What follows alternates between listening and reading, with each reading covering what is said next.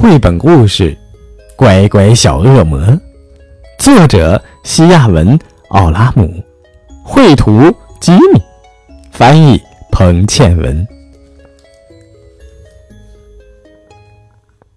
这是恶魔一家子，恶魔爸爸好凶好凶，恶魔妈妈好坏好坏。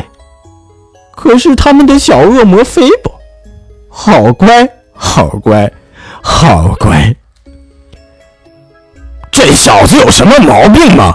恶魔爸爸凶巴巴地说：“他不肯对呆头鹅说不，对蠢麋鹿说呸，也不对笨蚂蚁说屁。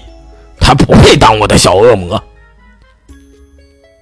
一点也没错，恶魔妈妈气呼呼地说：“她替菲博穿上火红毛外套，戴上吓人的尖角。”套上可怕的利爪。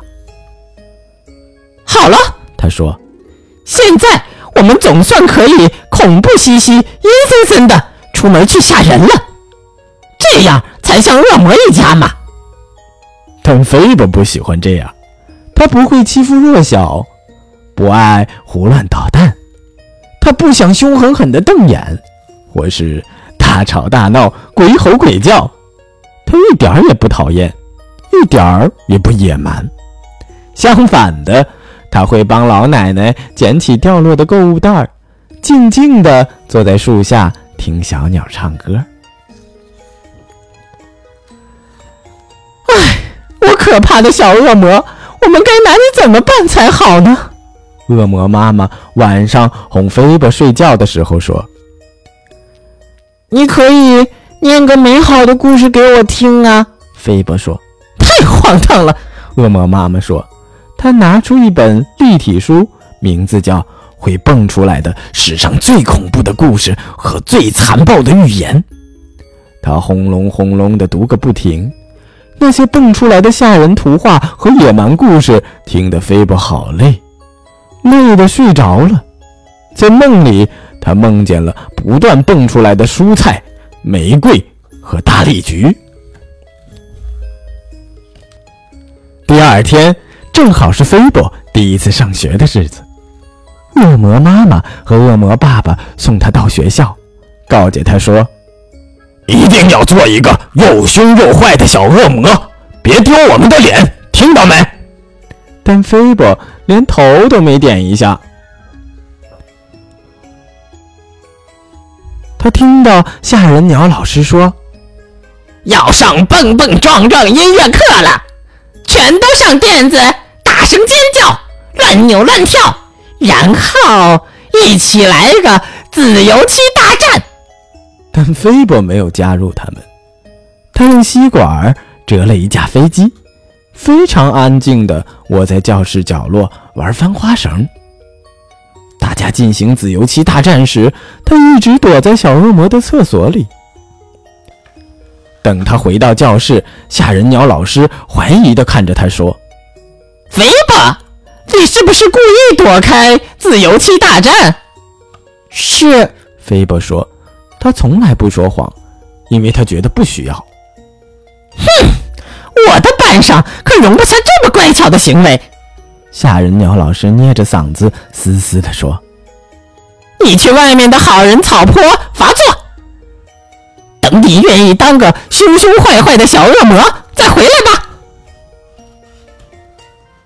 于是，菲博穿上他的火红毛外套，带着吓人的尖角，套上可怕的利爪，跑到外面好人草坡。他看着白云飘过，小花在微风中轻轻摇摆。突然，不知哪里冒出一个小天使的影子。不只是影子，就是小天使。他怒气冲冲的拼命飞，根本没注意到前面有什么。砰！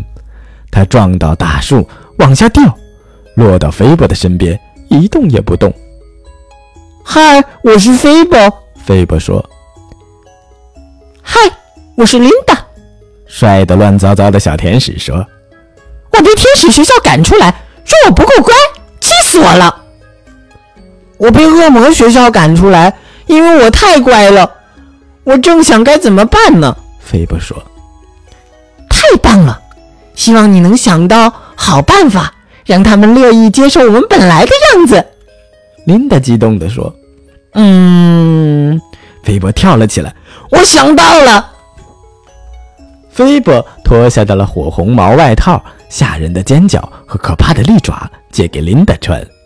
琳达脱下她的柔软的银色长袍，毛茸茸的白翅膀和金灿灿的光圈借给菲伯穿。当琳达打扮成标准小恶魔走进天使学校时，大家全都哀求她恢复原来的样子，千万别再比不完美的小天使更糟了。当菲伯打扮成完美小天使飞进恶魔学校时，家全都哀求他恢复原来的样子，千万别再比乖乖小恶魔更乖了。从此以后，天使学校的天使们只能无奈叹气，接受有个天使不像他们那么完美。吓人鸟老师看到菲伯的乖模样，只能努力地保持镇定。至少他不是个天使，他咕哝地告诉自己。菲伯的爸爸妈妈再也不抱怨了，让菲伯照自己的意思做乖宝宝。不过，他们很快又生了一个恶魔宝宝，希望这宝宝能像他们一样又凶又坏。结果，呵呵，他们没有失望。至于菲伯和琳达，嗯。你猜他们怎么了？嗯，他们成了最好最好的朋友。为什么呢？这还用说吗？因为他们在一起简直就是……嗯，好到不能再好了。一个不太完美的小天使和一个几乎像天使一样的小恶魔。好了，小朋友们，这是小刚哥哥带给你的绘本故事《乖乖小恶魔》。这个故事好听吗？告诉你，他的图画书更漂亮。如果你想每天听到好听的绘本故事，可以直接让爸爸妈妈拿起手机搜索公众账号“小刚说绘本”或者“说绘本”的全拼，点击关注，用微信就可以每天听故事了。今天的故事就到这里了，明天再见吧。